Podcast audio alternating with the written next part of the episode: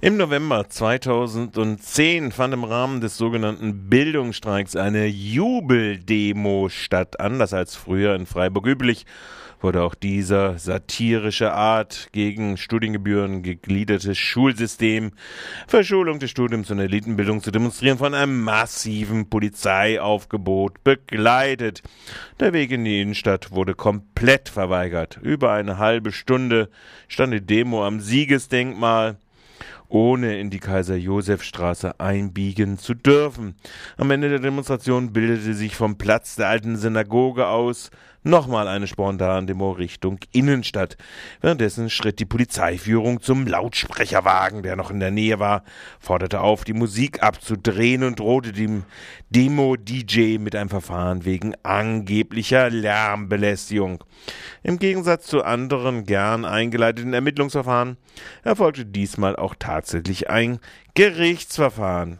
Dies fand am Dienstag, den 28. Juni, im Rahmen dieser Woche, dieser Justizkampagnenwoche gegen Bildungsblockaden, äh, vor dem Bußgeldstelle des Freiburger Amtsgerichtes statt. Nach dem Verfahren, das eingestellt wurde, wobei die Anwaltskosten von Börn Klagten übernommen werden müssen, war der Angeklagte und seine Verteidigerin, die Rechtsanwältin Angela vom Maniak im Studio von Radio Dreigland. Zuerst fragten wir danach, was dann dem Angeklagten genau vorgeworfen worden war. Und jetzt hört ihr dieses Gespräch. Mir wurde vorgeworfen, dass ich mit der Absicht, Dritte zu belästigen, eine Lautsprecheranlage betrieben hätte. Die Situation, aus der der Vorwurf überhaupt hervorgegangen ist, war die, dass ich ähm, am Ende der Demonstration noch Musik laufen hatte. Dann kam der Polizeioberkommissar zu mir und hat mich aufgefordert, die Anlage doch bitte leiser zu drehen. Darauf habe ich dann, nachdem ich ihn irgendwann auch tatsächlich verstanden hatte, was am Anfang aufgrund der Musik schwierig war, die Lautstärke runtergedreht, wurde dann aufgefordert, die Lautstärke auf Null runterzudrehen.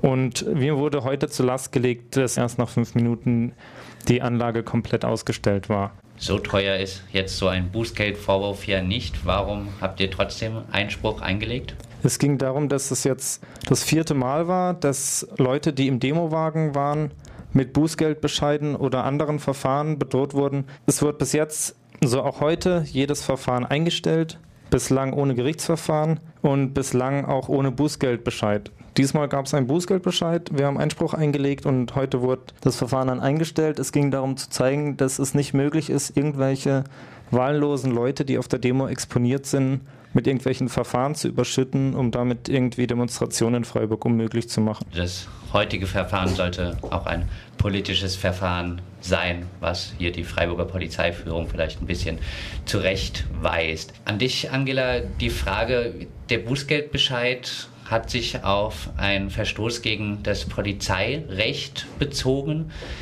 Es war ja jetzt eine Versammlung, hätte hier nicht Versammlungsrecht gelten müssen? Also ich habe auf Freispruch plädiert und bin auch nach wie vor davon überzeugt, dass es eigentlich einen Freispruch hätte geben müssen. Äh, in der Tat war es so, dass das Ganze im Zusammenhang mit einer Versammlung stattfand. Wir hatten allerdings das Problem, dass der Vorwurf nicht war, dass während der, der Dauer der Versammlung die Anlage zu laut betrieben äh, worden sein soll, sondern nach Abschluss, also sprich nach Auflösung der Versammlung. Und da ist es in der Tat so, dass ab Auflösung der Versammlung an sich wieder Polizeirecht gilt, während die Versammlung an sich im Juristenjargon nennt sich das Polizeifest ist, also das heißt Polizeirecht dann nicht zur Anwendung kommen kann.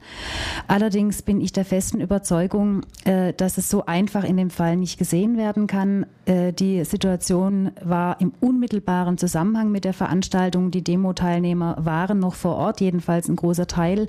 Es hat sich direkt nach Auflösung der Versammlung eine Spontandemonstration entwickelt. Der Zeitraum zwischen Auflösung der Versammlung und schließlich Abstellen der Lautsprecheranlage betrug fünf Minuten. Also aus meiner Sicht hätte Versammlungsrecht noch angewendet werden müssen, einfach deshalb, weil der zeitliche und auch situative Zusammenhang mit der Demonstration so eng war, dass das Versammlungsrecht noch auf diese Konstellation nach meiner Auffassung durchschlägt. Die Frage ist ja auch die, inwiefern jetzt zum Beispiel eben der Lautsprecherwagen von der Polizei zur Rechenschaft gezogen werden kann, wenn er einige Minuten nachdem die Versammlung beendet wurde und die Versammlungsteilnehmer nach Hause gehen, noch Musik spielt. Und das war tagsüber, so ungefähr 4 Uhr nachmittags am Stadttheater. Und da ist es mehr als fraglich, ob irgendjemand sich durch fünf Minuten Musik im Anschluss an eine Demo ähm, belästigt fühlt oder das überhaupt wahrnimmt, ob die Umstehenden und die Geschäftsinhaber überhaupt mitbekommen haben schon, dass die Demo jetzt zu Ende ist. Die angebliche Störung wurde ja jetzt im Verfahren vorgebracht durch nur einen belastenden Zeugen, zwar ein Polizist hier aus Freiburg. Wie hat er sich im Verfahren verhalten? Was hat er Belastendes sagen können? Gut, er konnte sagen, äh, dass aus seiner subjektiven Sicht die Lautsprecheranlage sehr laut war. Äh, es konnte nicht objektiviert werden, wie laut, also wie viele Dezibel äh, es waren, in welchem Umfeld äh, die Lautsprecher überhaupt noch zu hören waren. Also das war schon sehr vage. Das heißt, die Argumentation, also wie, wie gesagt, ich bin der Auffassung, Polizeirecht wäre gar nicht zur Anwendung gekommen, weil wir im Versammlungsrecht waren. Wenn wir aber tatsächlich zum Polizeirecht gekommen wären, dann wäre auch dann aus meiner Sicht freizusprechen gewesen, weil der Tatbestand des Polizeigesetzes in Verbindung mit der äh, Freiburger Polizeiverordnung ebenfalls nicht einschlägig war. Äh, das, der hätte nämlich vorausgesetzt eine erhebliche Lärmbelästigung und nach meiner Auffassung hat die Beweisaufnahme keine erhebliche Lärmbelästigung ergeben. Zum einen eben, weil nicht objektivierbar war, wer eigentlich sich wirklich belästigt gefühlt hat, außer diesem äh, Polizeizeugen, den wir heute gehört haben. Und darüber hinaus ging es definitiv nur um einen Zeitraum von fünf Minuten. Und da kann ich persönlich keine Erheblichkeit sehen. Also der Zeuge konnte auch keine erhebliche Störung von dritten Personen beweisen. Also er konnte tatsächlich nur sagen, er habe die Lautstärke als sehr laut empfunden, äh, hat aber auch explizit zum Ausdruck gebracht, dass er jetzt nicht sagen kann, ob irgendwelche Passanten belästigt, äh, sich belästigt gefühlt haben oder Ladenbesitzer oder wie auch immer. Man muss das Ganze auch im Kontext sehen. Es wurden eben jetzt, wie schon erwähnt, mehrmals schon ähm, DJs auf Demonstrationen in Freiburg, auch auf nicht angemeldeten Demonstrationen in Freiburg im Nachhinein für irgendwelche Sachen belangt. Es, oder es wurde versucht, die Verfahren wurden eingestellt. Es wurden den Sambastas der Samba-Gruppe die Instrumente weggenommen. Ähm, dieser Demo um die es bei dem Verfahren ging, wurde der Zugang zur Innenstadt komplett verwehrt. Am Siegesdenkmal war die Demo ungefähr eine halbe Stunde lang am Verhandeln und hat versucht, in die Stadt reinzukommen, aber die Stadt ist und bleibt in Freiburg ähm, anscheinend Konsumtempel und Touristenmeile, aber nicht irgendwie öffentlicher Raum. Und in diesem Kontext ist ganz klar, es geht eigentlich nicht darum, ob irgendwelche Dritte gestört werden, sondern es geht darum, wie kann man Demonstrationen in Freiburg stören. Plakate werden zum Beispiel dadurch nicht öffentlich gemacht, dass Polizeiketten die Demonstration umringen Lautsprecher sollen dann, wenn möglich, in der Demo gar nicht erst sein oder zumindest leise sein. Der Zugang zur Innenstadt wird verwehrt, dadurch, dass das Publikum in Freiburg, das irgendwie als Laufverkehr eine Demo sehen kann, eigentlich vor allem in der Innenstadt ist. Wo in Freiburg kann man sonst Menschen erreichen? Ist eine Demonstration, die nicht in die Innenstadt darf, eigentlich fast schon sinnlos. Was demonstriert die Demonstration, wenn sie am Siegesdenkmal auf der Straße langläuft? Die stört höchstens ein paar Autofahrer.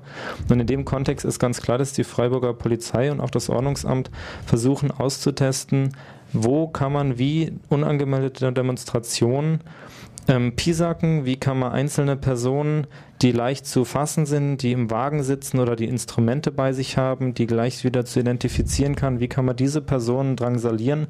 Und trotz dieser jetzt doch schlechten Beweislage und trotz dessen, dass sich das im ganz knappen Anschluss an eine Versammlung stattgefunden hat, wurde das Verfahren, kam jetzt nicht zu einem Freispruch, sondern zu einer Einstellung.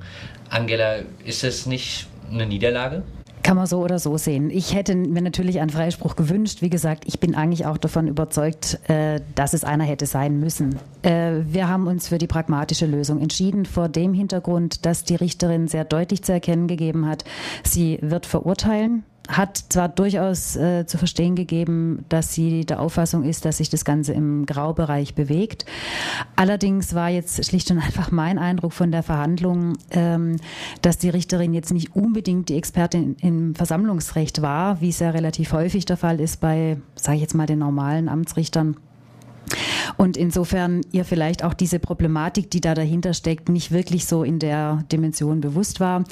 Wir hätten es natürlich darauf anlegen können, wobei aus meiner Sicht das Risiko einer Verurteilung einfach zu hoch war, mit der Folgewirkung, dass künftig die Polizei sich möglicherweise dazu berufen fühlt, äh, diese Methode immer durchzuziehen und so blieb es zumindest in der Schwebe.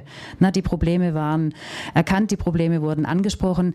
Äh, ich gehe auch davon aus, dass die Polizei das Problem so durchaus auch sieht, aber ich hätte es ungern auf eine Verurteilung anlegen wollen. Du hast jetzt die Folgewirkung für andere Verfahren schon angesprochen. Zum Beispiel in Karlsruhe gibt es auch immer mal wieder Verfahren, wo Personen angezeigt werden wegen Verstoß gegen Lärmbelästigung, also wo zu laut angeblich von einer Lautsprecheranlage Musik läuft oder Reden laufen.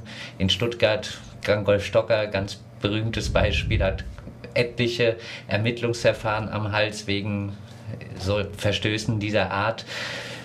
Hat das Urteil jetzt, hat dieses Verfahren jetzt irgendeine Folge für weitere Verfahren? Ist natürlich schwer einzuschätzen. Also vielleicht eins vorweg. Äh, ich nehme wahr aus meiner persönlichen Sicht, dass äh, generell nicht nur in Freiburg, sondern auch weit darüber raus die Voraussetzungen und Bedingungen für Demonstrationen immer schwerer werden. Äh, der ne, Betroffene des heutigen Verfahrens hat ja vorher da einiges auch schon dazu gesagt. Es gibt da deutlich mehr Beispiele noch. Und in dem Kontext sehe ich das durchaus, das Verfahren heute. Äh, Andererseits muss man auch sehen, es geht hier um ein kleines Ordnungswidrigkeitsverfahren, also das sicher keine riesige Signalwirkung über Freiburg raus haben wird. Sicher innerhalb der Freiburger Polizei, was die jetzt draus machen, ob das jetzt einfach nur ein einmaliger Testballon war äh, oder künftig das häufiger vorkommt, müssen wir jetzt einfach mal abwarten.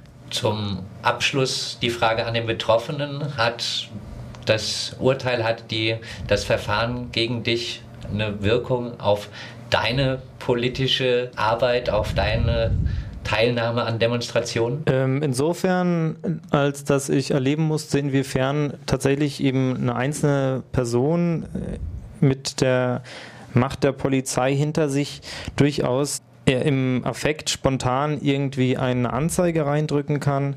Das heißt, ich werde vermutlich ein bisschen vorsichtiger sein, was das angeht, dass in dem Moment, wo mich äh, ein schon wütender Polizist anspricht, dass ich versuchen werde, ihn nicht mehr anzulächeln, sondern auch unfreundlich zu gucken, damit er weiß, dass ich der Situation gerecht bin. Ja, und ansonsten ja, werde ich vielleicht mehr auf den Musikgeschmack der Polizei eingehen, wenn ich auf Demonstrationen in Zukunft Musik auflegen werde, weil dann natürlich auch die Toleranz wesentlich größer ist. Wenn man zum Beispiel deutsche Volksmusik spielt, die darf sicher auch fünf Minuten nach Ende der Demonstration noch gespielt werden, während jetzt moderne Jugendmusik vielleicht einfach ungeeignet ist, um ähm, den älteren Herren und Damen von der Polizei die Zeit zu versüßen, bis auch sie nach Hause gehen können. Soweit dieses Gespräch mit Rechtsanwältin Angela vom Maniak und dem Angeklagten zum Prozess wegen einer angeblichen Lärmbelästigung durch das fünfminütige Weiterlaufen lassen einer Anlage nach der Bildungsstreikdemonstration im November 2010. Die nächste Möglichkeit, die Freiburger Polizei im Einsatz zu erleben, gibt es beispielsweise bei der Nachttanzdemo am 15. Juli um 21 Uhr auf dem Freiburger Augustinerplatz. Diese Demo im Zuge des Rechts auf Stadttage setzt sich für den Erhalt von Kommando Rino und dem selbstverwalteten Kulturcafé an der PH Freiburg ein. Ob diese Demonstration Freiburg üblich angemeldet, nicht angemeldet wird, ist unbekannt.